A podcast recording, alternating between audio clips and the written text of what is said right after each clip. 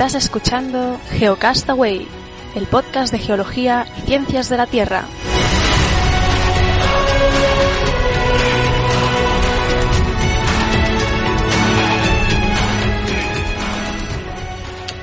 Saludos, genófragos del mundo. Bienvenidos a Geocastaway, el podcast de geología y ciencias de la Tierra. Hoy es eh, 13 de mayo del 2016. Estamos en un semanal más aquí, yo creo que bajo mínimos hoy, porque estamos los dos. Eh, yo, aunque estoy medio enfermo, que me tengo dolor de cabeza y estómago, yo no sé qué me, comí ayer. Y tú también, que vienes de un examen. O sea que vamos aquí a hacer lo que podamos en este semanal, ¿no, Vicente? ¿Qué tal? Sí, Hola, salir enfermo, te culpo si se me escapa alguno por ahí a mitad del programa y, y también saturados y hasta arriba, pero vamos a hacer el semanal. Cortito, y, o, bueno, decimos cortito y luego nos sale súper largo, pero bueno. Así bueno, que nada, hoy, hoy- hoy como salga, porque tampoco no nos hemos podido preparar mucho las noticias, pero voy a empezar yo. De hecho, creo que se me oye además eh, mi nuevo chuchito, eh, mi nuevo perrito. Creo que se va a estar ahí llorando y se va a oír, eh, se va a oír en, la transmisión. Eh, nombre geológico estamos buscando. Recuerdo que, bueno, yo tenía un Rottweiler que se llamaba Devon y pues hace un mes y medio o dos meses pues nos dejó fulminantemente y bueno, después del devónico viene el carbonífero, así que bueno, dentro del carbonífero vamos a buscarle un nombre al, al perrito. Pero bueno, dejando de banda esto, lo digo porque seguramente se va a estar oyendo llorar ahí. Die von Ihnen gewählte Rufnummer ist leider nicht verfügbar. Bitte rufen Sie die Auskunft an. Eh, no sé si se ha cortado, Vicente, ahí me vas a decir. Porque- acabas- ac- me- acabo de volver, acabo de volver ahora mismo. Vale, vale, se continúa. Vale. Sí, no sé qué ha pasado. Hoy, hoy también está al garete. Estaba diciendo que el tránsito de Mercurio frente a las noticias destacables, estábamos, para los que estéis en YouTube, pues viendo las majestuosas imágenes captadas por la, ah, por la SDO, por la sonda SDO de la, ah, de la NASA. Así que, no sé, ahí supongo que también se ha, se ha hablado del tema, ¿no? Es que no he escuchado porque me he caído. ¿De qué, de qué, ¿Cuál era la noticia? Perdona. Sí, sí, el tránsito de Mercurio No, por frente no, al no. Sol. No, yo no, yo no, yo por lo menos yo no he escuchado. Est- Esta semana he estado, he estado liado con otras cosas, pero no he estado muy pendiente de las noticias. Pero no, no lo he escuchado, que es súper chulo. La verdad es que no, no, no me he enterado. Eh, aquí ha tenido mucho eco eh, una lista de, de, planeto- de planetas eh, que podrían estar, digamos, dentro de- del espectro de la zona de tener agua, que con- podían eh, agua líquida. Era como Eso- mil y eso- pico, ¿no? Sí, eso, eso sí que ha tenido un poquito más de, de eco, lo he escuchado yo en varios eh, sitios de noticias diferentes. Ah, pues mira, yo pensaba que esto habría tenido también, porque bueno, han sido muchas imágenes y muy espectaculares, como las que los que estáis en YouTube estáis viendo, ¿no? Y, y no sé si se ha llegado a cortar o se ha grabado, pero lo vuelvo a decir. mm, se ve la majestuosidad del Sol, por un lado, la proximidad de Mercurio, ¿no? Y la, y la, y la pequeñez del propio planeta frente al astro rey, ¿no? La verdad, espectaculares imágenes con estas llamaradas ¿eh? de, de eyección de eh, eyecciones solares de- del Sol también, pues espectacular. Y pues no, quería empezar con esta noticia que sí ha salido. Tú es que estás muy ocupado, has estado muy ocupado. Sí. Y ya está, ya está. Perdón. Pues nada, yo voy a empezar con un bloque así, eh, con la primera. Yo no sé si lo teníais pensado. Perdón. Pero para aquellos que lo tuviesen pensado, decirlos que, que, que el, la montaña, el volcán que sale en El Señor de los Anillos, pues que está ahora en, en, en alerta y no se puede visitar. Digo, por si ca- alguno casualmente pensaba ir a Nueva Zelanda, que el, servicio de científico de, de Nueva Zelanda ha elevado la alerta para el Mont Rapeu, que es donde, en la isla norte en Tocarino de National Park, que es donde está rodado parte del Señor de los Anillos y, bueno, han subido la alerta de relativamente baja a moderada y bueno, este, este volcán, la última erupción que lo tuvo en el 2007. Así que nada, por si a alguno le interesa. Voy a continuar también con volcanes, con el San Helens. Es un artículo, me ha parecido bastante interesante, cuenta un poco, de- es un científico, Eric eh, Clementi, explica un poco qué es lo que pasa en un volcán cuando no está en erupción. Es decir, eh, claro, de hecho te lo dice, ¿no? Normalmente en erupción a veces está horas, días, minutos, semanas o meses hemos visto alguna vez, y pero luego estar normalmente decenas de años, cientos de años, a veces miles de años sin estar en erupción, o sea, la mayor parte del tiempo. ¿Y qué es lo que pasa, no? ¿Cómo se produce el tipo de, cómo se recarga la, la cámara magmática? ¿Qué indicadores tenemos, no? Las inclusiones, las inclusiones que podemos encontrar en, en la lava de procesos anteriores, todo este tipo de cosas, los sismos asociados a esa recarga, la presencia de agua que, que se evapora y aumenta la presión, el vapor de agua. Bueno, está más o menos así explicado. Y lo que nos viene a decir es que ahora mismo en el Monte San Helen eh, está produciéndose la recarga de lava, según los datos que tienen y el seguimiento, que es lo que consideran. Esto no quiere decir que la erupción vaya a ser inminente, sino simplemente que se está recargando, ¿no? Habla de en diferentes momentos de la historia en que ha habido recargas y no ha habido erupciones, pero sin embargo es un estadio más del volcán en el proceso de, de erupción. ¿De acuerdo? Tenéis la noticia también en, en eh, eh, linkada en, en, en la propia En Reddit. En Reddit. Sí, digámoslo. Luego al final voy a, vamos a aclarar esto, que hemos pasado por los problemas de Delicious, hemos cambiado a Reddit. Y luego mm, quería, esto lo voy a compartir porque me parece, me ha llamado la atención porque es la foto, voy a compartirlo, no pensaba hoy compartir nada, pero lo voy a compartir para los que nos veis en YouTube. Esta foto, Comparte, comparte. sí, eh, mira, el titular dice, el manto terrestre se desmorona en el este de Estados Unidos y aumenta la actividad sísmica. Y al titular acompaña una foto de la Tierra como partida por la mitad, como si fuese un bol inclinada, se ven como las pequeñas capas, o sea, la, la corteza, el manto, y como que un lava fundida, como está inclinado, cae desde un lado, ¿no? Me ha parecido... Como si fuera un huevo partido por la mitad y la yema se, cayéndose. se- se va cayendo. Entonces he dicho, oiga, ¿esto, ¿qué es esto? ¿no? ¿Qué es esto? Y, y por eso me ha llamado la, la atención. Eh, el- luego, cuando lo lees, es un estudio eh, más o menos serio, es decir, que parece ser. Voy a leeros alguna de las cosas. Lo que te dicen es que eh, han encontrado sismos, o sea, están han- en, en Carolina, en, en- Washington, ahí, de hasta magnitud 5,8, y que no- en una zona que consideraban que no es habitual.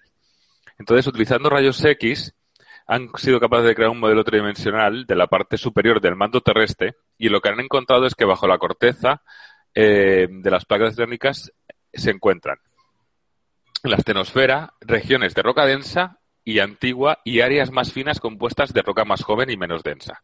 Y lo que creen que estas áreas de mayor densidad se formaron a medida que se añadía nuevo material a la placa y, y que estas platas son las que por gravitación se desplazaban, áreas más densas, y al mismo tiempo, ¿no? Ah, y hubo, y hubo partes que se separaron de la, hundieron y se separaron en la astenosfera, ¿no? Al mismo tiempo, el material más ligero emergió desde la astenosfera, llenando los vacíos. Y al enfriarse, enfriarse formó las, las zonas finas y más jóvenes de la placa. Y estos segmentos, y esta diferencia de densidades, que, que son los más finos, son más propensos a los de al desplazamiento y por eso aumenta la actividad sísmica. Con lo cual, de todas formas, no lo tienen todo todavía claro, pero digamos que, incluso digamos la sismicidad intraplaca están viendo si, si la pueden explicar con esto. Así que yo con esto terminaría esta primera parte. Vale, luego tengo yo también una noticia acerca de, del interior de la Tierra y todo eso, pero bueno, primero voy a voy a leeros otras noticias sobre energías renovables y bueno, el título de, de la noticia es que y os estoy compartiendo, las energías renovables hacen que por un día el precio de la luz sea negativo en Alemania. Ah, ¿Qué te parece eso? Mira, te voy a leer la, la noticia un poco por encima. Ah, ya sabes que, bueno, en Alemania es uno de los países, no sé si del mundo, pero al menos de Europa, donde han apostado más por las, por las energías renovables. Y esto ha hecho que el domingo, el 8 de mayo, hizo un día precioso en Alemania, brilló el sol, sopló una fuente brisa y mientras la mayor parte del país disfrutaba de la bonanza climatológica, las compañías eléctricas miraban nerviosas los contadores, porque durante unas horas el precio de la luz bajó tanto que tuvieron que pagar por generarlo en vez de cobrar. Y aunque suene paradójico, pues tiene su, explicación, ¿no? Y esa explicación se llama Energiewende, que es el nombre que le han dado ya, creo que es una ley, ahora lo voy a contar, porque tras el desastre de, mm, Fukushima en 2011, de la central eléctrica, de, que hubo el, tsunami, ¿os acordáis? Pues el Parlamento alemán tomó la decisión de prescindir completamente de la energía nuclear para 2022. Ah, entonces la energía, la electricidad tiene que salir de algún lado y el gobierno de Merkel en ese momento, a ver si sigue esta mujer porque pintan bastos para ella, pues se embarcó en un plan para lograr que en 2050 el 80% de la energía provenga de fuentes renovables. Y a este plan le llamó Energiewende, que seguro que lo estoy pronunciando súper mal. Entonces, la nueva política energética pues va a viento en popa. Uh, las subvenciones a plantas de generación de energías renovables ha generado un impulso tal que para 2015 se lograron picos del 78% en la electricidad proveniente de fuentes alternativas. La media que generan estas fuentes en el país está en torno al 33%. Esta diferencia entre media y picos da una idea del inconveniente de, de las energías renovables como la eólica o la solar, porque su producción no es estable y depende del clima, ¿no? Entonces, para solucionar una eventual falta de energía, el gobierno alemán mantiene también plantas de generación más convencionales que respaldan a el suministro. La electricidad generada por ambos métodos se complementa y los costes de generación dependen de la cantidad de energía disponible eh, en la red. Los que estéis en YouTube estás viendo el gráfico de la evaluación de, de, del tema de, del precio y, la, y de la cantidad generada. Y ves un bajón, un pico, que es ese, esa parte del día que, la, energía eléctrica fue negativa. ¿no? Uh, ese 8 de mayo, el excelente día de sol y viento uh, hizo que la generación de energía eólica y solar pues, se dispararan. Según datos recogidos por Agora Energy Wende, solo las fuentes de energía renovables cubrieron ese día el 95% de la electricidad que se estaba consumiendo. Um, entonces, eh, por un problema estructural en la red eléctrica alemana, la, esto es curioso porque las plantas convencionales no pudieron reducir, re, perdón, re, eh, reducir su actividad, por lo que durante unas horas Alemania estuvo generando mucha más electricidad de la que estaba consumiendo. Uh, entonces, como el precio al que las compañías venden la luz depende de la oferta y la demanda, eso hizo, hizo, eh, hizo que el coste del megavatio hora cayera a niveles negativos. Eh, entre las 10 de la mañana y las 5 de la tarde, el precio del megavatio por hora llegó a estar a, a menos 130 euros. ¿Y qué pasa? ¿Eso quiere decir que los consumidores eh, van a tener que recibir dinero en sus facturas? Pues bueno, las tarifas de la luz alemanas no se determinan únicamente por el precio de la generación de la electricidad, así que no van a cobrar los usuarios, pero lo que sí significó es que ese día varias compañías se quedaron sin cobrar un euro por la electricidad que generaban. Son desajustes paradójicos en este sistema que, bueno, aún sigue siendo envidiable en muchas partes de, de Europa, ¿no? Alemania Uh, no es la única, y así termina la noticia, con un superávit energético, ya que tenemos a Dinamarca, atención al dato, ¿eh? el, 40, el, perdón, el 140% de la energía que necesita mediante plantas eólicas y vende lo, el excedente a otros países como Noruega, Suecia uh, y, y, la propia, y la propia Alemania. ¿eh? Así que, uh, cuidado. Y nosotros siempre nos hemos visto Alemania, que allí teniendo mucho menos sol, menos sol que acá, um, ¿cómo es posible que en España no se haya implementado eso? Creo que estaba en YouTube, pues te había dejado pinchado a ti y no, no, no estaban viendo la, no. no estaban viendo la, la imagen. Pues. Eh, un momentito vale. solo. Que, que es una pena, porque decir que, que está que eso, hecho, este, estos desajustes también quiere decir que, que el sistema todavía no, no, funciona y no ajusta, ¿no? Yo entiendo, entiendo que, que el precio sea negativo en este, no sé, eh, bueno, es la ley de oferta y la demanda, pero habría que ver un poco uh, el ajuste, ¿no? Pero, pero bueno, creo que sí que es un espejo donde mirarse y para plantearse unas cuantas cosas, pero es tal como has empezado tú explicando la noticia. El gobierno de Merkel decidió apostar y tener una, una política energética de un tipo. Y, y, aquí se ha decidido por otro camino y ya está, ¿no? Eh, es que volvemos a lo del fracking. Pues seguramente el, fracking técnicamente sea espectacular y es una pasada lo que se puede hacer y que se puede hacer la fractura hidráulica. Eh, y aunque consigan que sea el método más, más seguro del mundo, es que aunque lo consigan que sea tan perfecto que sean capaces de romper, tener la fractura hidráulica y decir a este milímetro le afectamos y a este no.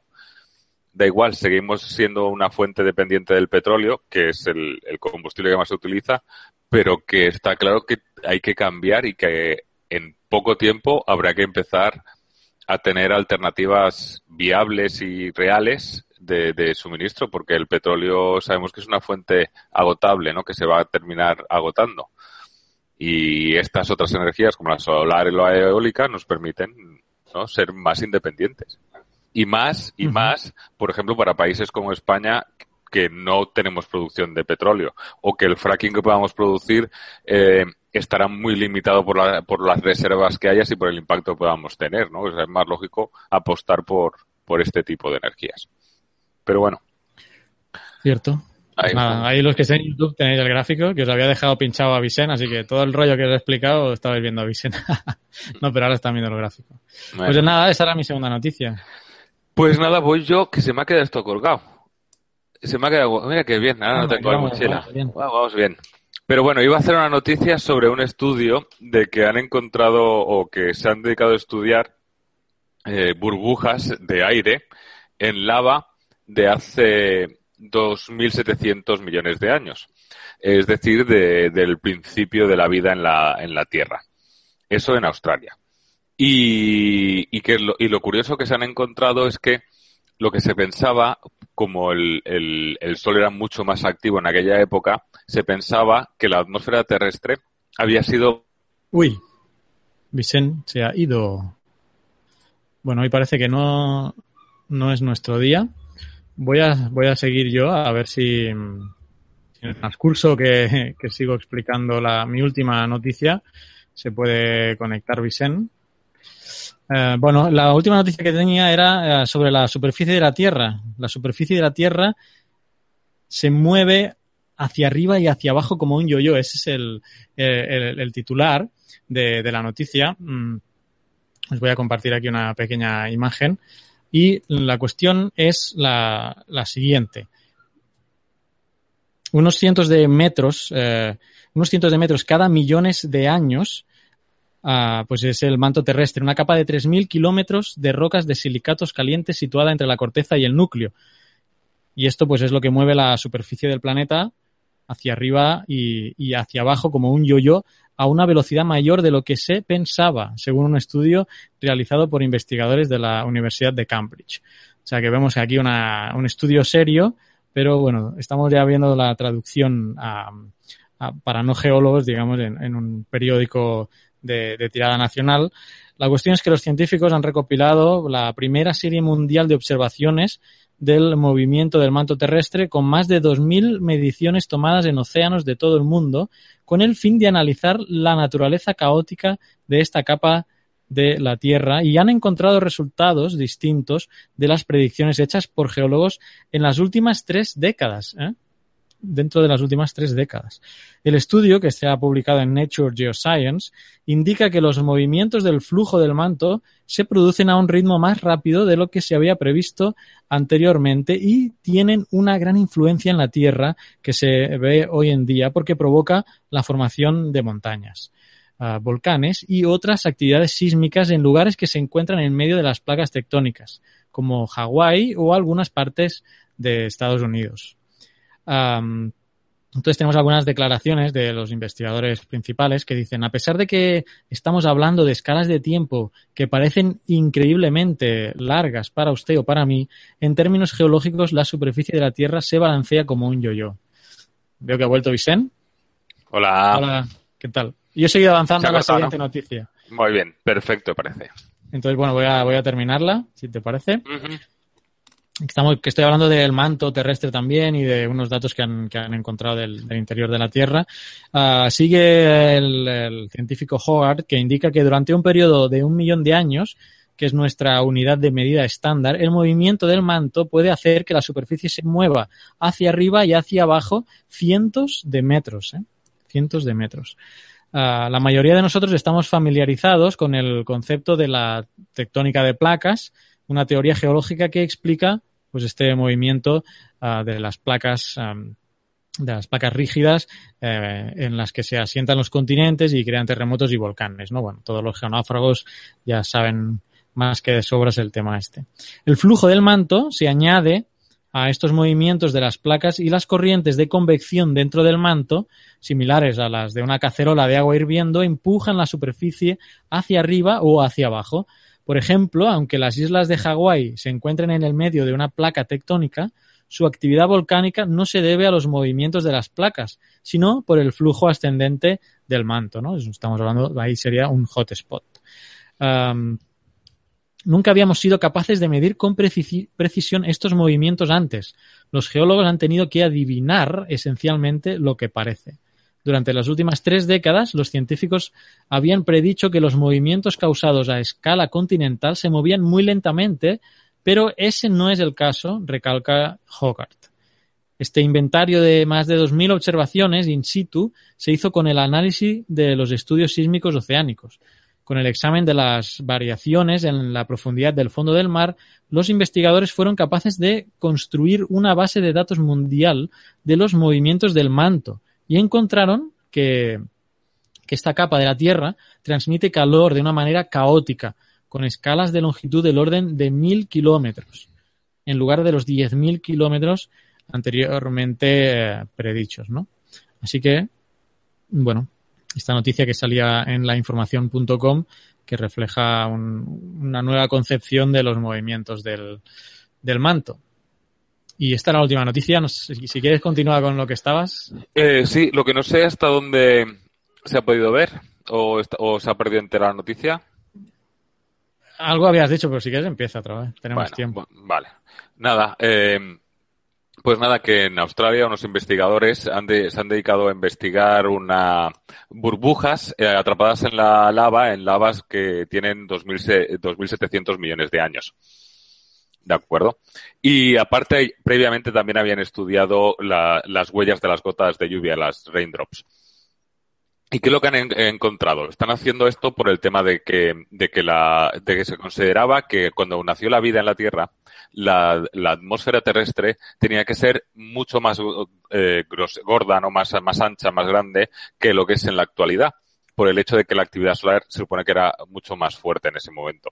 Sin embargo, lo que han encontrado es todo lo contrario, que la atmósfera terrestre, cuando se originó la vida, era la mitad más o menos. Actualmente se considera que tenía, que en el Arcano tenía que una presión de 0,5 bares frente al 1,013 de la actualidad. Y bueno, todas las implicaciones, hablo un poco de todas las implicaciones, qué elementos o qué, o qué organismos podían ser los que estuviesen en estas condiciones, este tipo de, información. ¿De acuerdo? Y, y ya para terminar, eh, quería comentar también una noticia de, de una inundaciones en, en Ruanda que han dejado, porque son cosas que normalmente no, no nos llegan, pero unas inundaciones en, en, Ruanda, que al fin y al cabo está, digamos, en el, en el trópico, que es, eh, ha habido eh, cerca, 49 muertos, dicen, a fecha de, de esta noticia, que es del 9 de mayo. Eh, 49 muertos, eh, más de 500, más de 500 viviendas destruidas y unas 3.425, 3.500 personas eh, afectadas por, por las inundaciones y deslizamientos. Así que, que nada, que, que pasan estas cosas en otras partes del mundo y que hay que estar también pendiente. Y yo realmente con esto hoy ya, uh -huh. ya he terminado. Vale. Bueno, pues sí, terminemos, porque estamos los dos medio discapacitados y, y con la conexión hecha leña también. Solo voy a recordar lo del Reddit. Eh, pues estábamos subiendo las noticias a, a, la plataforma del Issues para que pudieras ver todo lo que hablamos.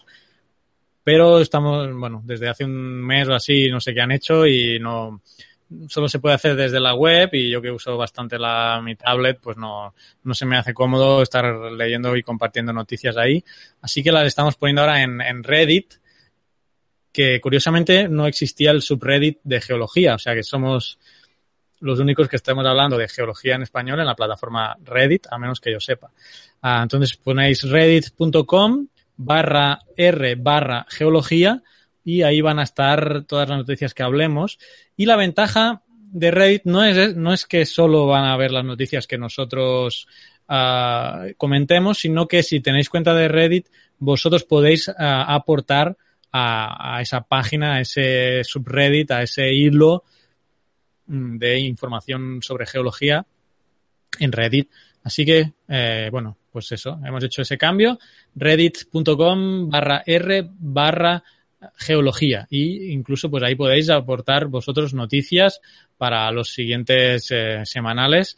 Nosotros es la página pues que usamos de, referencia y vamos a buscar las noticias ahí porque las que me parecen interesantes las enlazo ahí, las que les parece interesante avisen las enlazo ahí y si a vosotros os parecen interesantes otras noticias pues las podéis enlazar ahí, nosotros las recopilamos o hacemos el filtro porque al final solo traemos dos o tres noticias a la semana. Así que bueno, hecho esa esta, esa esta, hecha esa aclaración, tengo la mente ya, que me, creo que necesito una aspirina. Terminamos, ¿no, Vicen? Hasta la semana que viene. Hasta la semana que viene. Adiós. Venga, adiós.